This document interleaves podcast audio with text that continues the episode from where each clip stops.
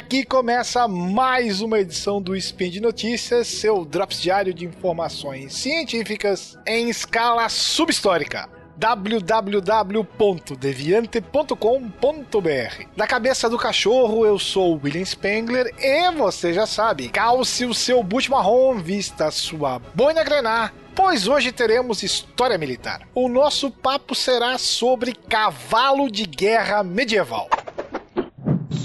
Notícias.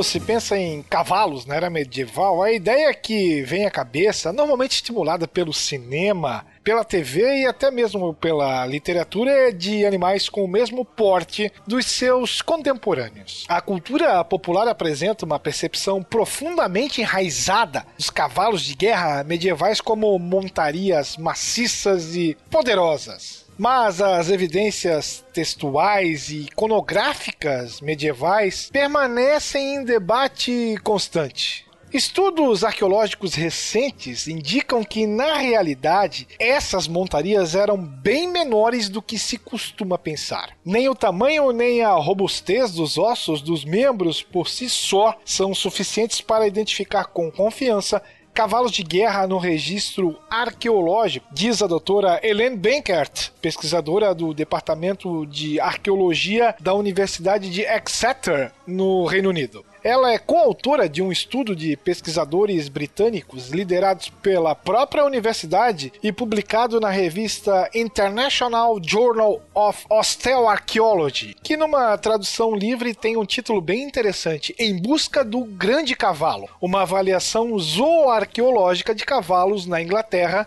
compreendidos do ano 300 a 1650. Esse estudo foi publicado recente em 31 de agosto de 2021. Bom, a importância do cavalo para a vida social, cultural e econômica inglesa na Idade Média não pode ser ignorada. A sua importância fez com que os cavalos se tornassem um foco de pesquisa para historiadores e arqueólogos, aumentando ainda mais o seu apelo popular.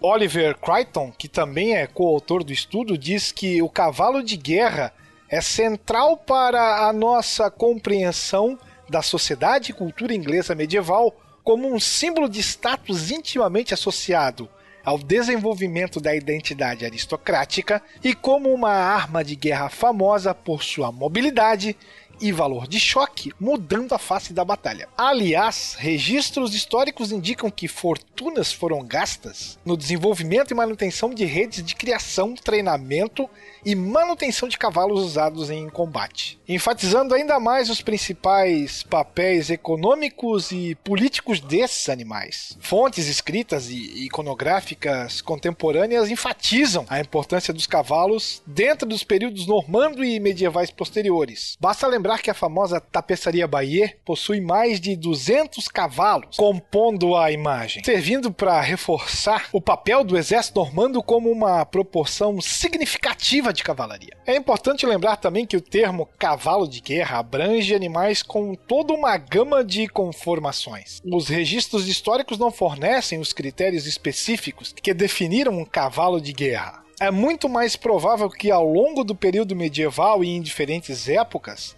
diferentes conformações de cavalo fossem desejáveis em resposta às mudanças táticas de batalha e às próprias preferências culturais. O estudo analisou cerca de 2 mil ossos de cavalos individuais datados entre os séculos 4 e 17 de 171 sítios arqueológicos em toda a Inglaterra, inclusive utilizando o grande cemitério medieval de cavalos, mais conhecido da Inglaterra, que fica em Elverton Street, em Londres. O tamanho dos cavalos eram medidos em palmos, uma unidade antiga equivalente a 10,16 centímetros. O cavalo normando mais alto registrado foi encontrado no castelo de Trowbridge, em Wiltshire, no sudeste da Inglaterra. Sua altura é estimada em cerca de 15 palmos, ou seja, pouco mais de 1,52m. Isso o colocaria, praticamente, entre os pôneis modernos, cuja altura pode variar de cerca de 14 a 14,3 palmos. Só na alta Idade Média, entre 1200 e 1350, apareceram os cavalos de cerca de 16 palmos, ou seja, pouco mais de 1,60m de altura. E foi apenas no período pós-medieval, entre 1500 e 1650,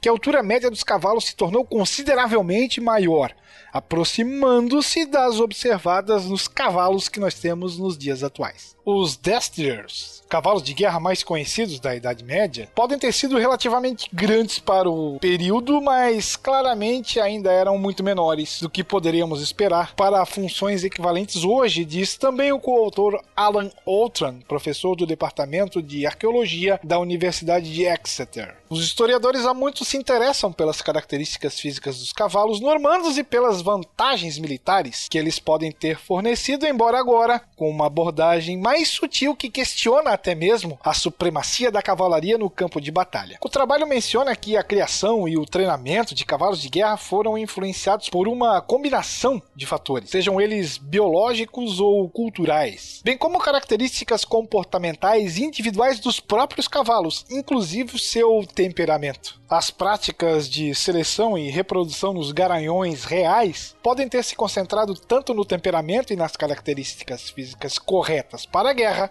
quanto no tamanho bruto. That's all, folks! Para você que se interessou na pesquisa realizada pelos ingleses, no link desse post lá no portal Deviante você encontra o artigo publicado com Pratinho. Aproveite e deixe lá sua crítica ou sugestão. Vale lembrar que esse projeto só é possível de acontecer graças ao seu apoio no patronato do SciCast, através do Patreon, do Padrim e do PicPay. Bye bye, fellows!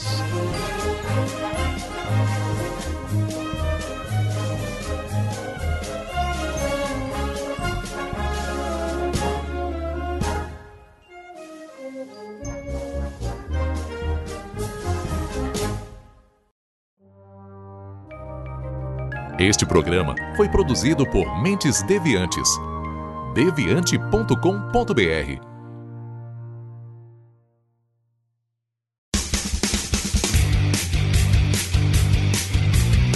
Cortes, edição de podcast.